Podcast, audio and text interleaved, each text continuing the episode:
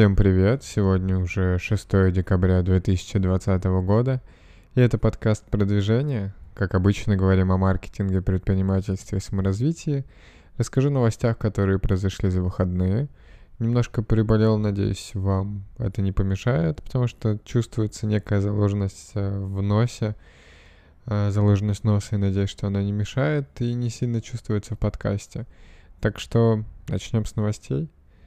Сегодня первая новость про TikTok. Сделка по продаже TikTok в США отложена без указания нового дедлайна. Соответственно, до этого предыдущий срок был 4 декабря, но администрация Трампа решила не назначать новый дедлайн. Насколько я понял, там идет сейчас передача власти от Трампа к Байдену, и это тоже влияет.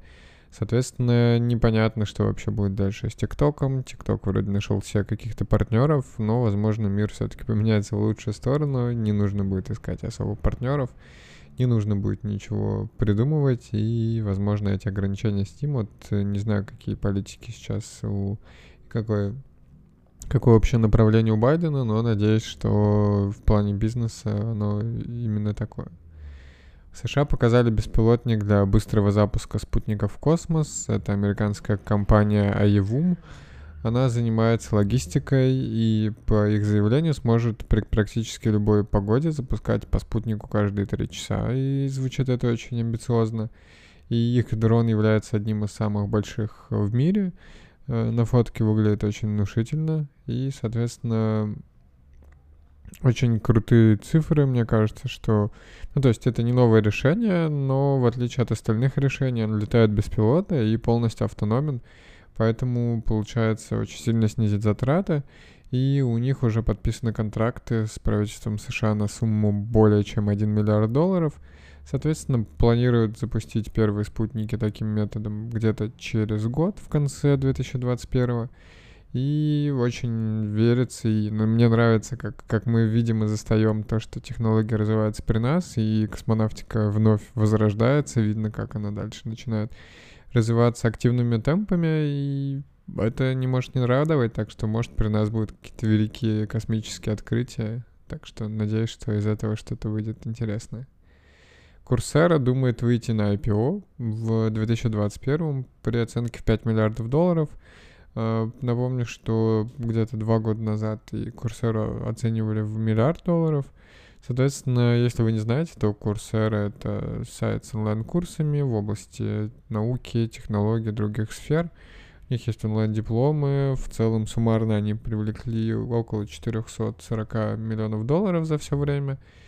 И, честно говоря, ну, то есть я занимался на Курсере. Первые курсы, которые вообще онлайн проходил, начинал с нее — Первый это курс специализация даже была у меня по инвестициям, и это был очень крутой курс от э, швейцарского банка в коллаборации с университетом каким-то одним из Швейцарии. И курс был действительно очень полезный.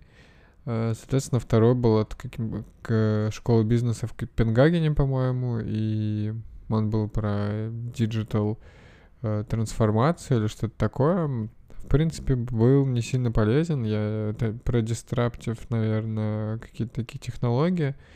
А, в целом не сильно полезен был, но я помню, что одну идею я оттуда почерпнул.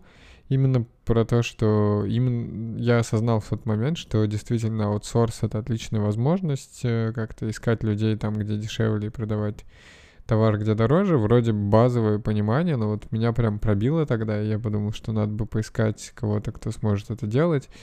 Uh, правда, ну, то есть именно заняться фрилансом или какими-то сайт-проектами, чтобы найти аутсорсеров и что-то сделать крутое. И тогда я думал о каком-нибудь азиатском регионе, найти кого-то из Индии, чтобы что-то сделать.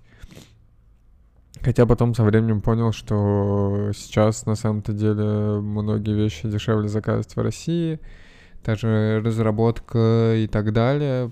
И коммуникации нет проблем с коммуникацией, с э, менталитетом есть понимание. В общем, именно в российском рынке действовать очень хорошо, но при этом вы спокойно можете делать, например, игры и приложения на мировой рынок, э, можете для США делать. В общем-то, это как раз одно из наших преимуществ, так что курсы на Курсере я оценил бы положительно но в то же время у них есть э, большая проблема в том, что они больше, то есть они гораздо более академические, чем другие курсы.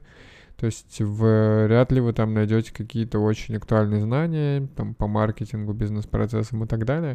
То есть, э, скорее всего, их лучше идти искать на специализированные курсы, но если вам нужна какая-то основа, то Курсера в этом плане поможет, э, дает сертификаты и так далее. У них есть программы, когда вы можете бесплатно записаться на курсы, э, сказав, показав, что вам нужна поддержка. Так что все это работает, мне кажется, вполне вполне неплохой вариант, так что в целом нравится. Курсера, я так понимаю, что была одним из прародителей вообще курсов, так что хочется, чтобы они развивались и дальше. Эм, расскажу немного про краудлендинг, просто статья на VC.ru попалась, и я думаю, что про нее можно немного рассказать в выходные, когда новостей нет. Э, краудлендинг, в принципе, работает по так, на основе того, что вы просто занимаете деньги частным компаниям через специальные платформы, Соответственно, сами просчитываете риски, и идея в том, что вы можете на этом неплохо зарабатывать, соответственно, видите какой-то скоринг по компании, отчет, отчет, э, по займам предыдущим и так далее.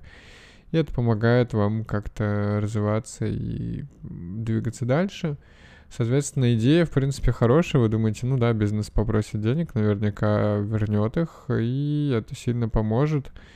А, и наверняка, наверняка, да, это очень, очень хорошая идея.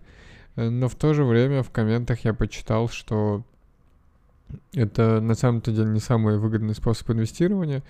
То есть я про него знал, но до него не доходил. Но идея в том, что куча неплатежей, в ковид вы точно попались бы на это и потеряли бы огромное количество денег. А, при этом каждый заемщик еще формирует для физлица отдельные справки, поэтому для декларации нужно заполнять огромное число. А, так что это такие большие проблемы. Соответственно, Э, другие тоже там с разных платформ причем говорили про разные вещи, и что проблема в том, что в целом доходность неплохая, но одна просрочка полностью вам нивелирует все удачные займы, и э, в целом такая мутная идея, то есть краудлендинг, похоже, сейчас не сильно работает, по крайней мере, у казуальных таких инвесторов. Не знаю, кто на VC, конечно, пишет, но, скорее всего, казуальные инвесторы. Так что какие-то такие у меня идеи по этому поводу не сильно полезный опыт, скорее всего, проще начинать с облигаций и потом как-то дальше развиваться в этом всем.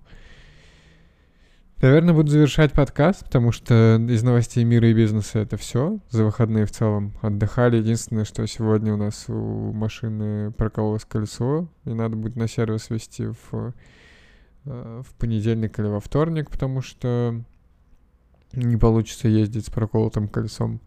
Э, соответственно, также разобраться, что с ним случилось, непонятно. Но в воскресенье, да, ничего не работает, поэтому э, с этим не получится что-то сделать.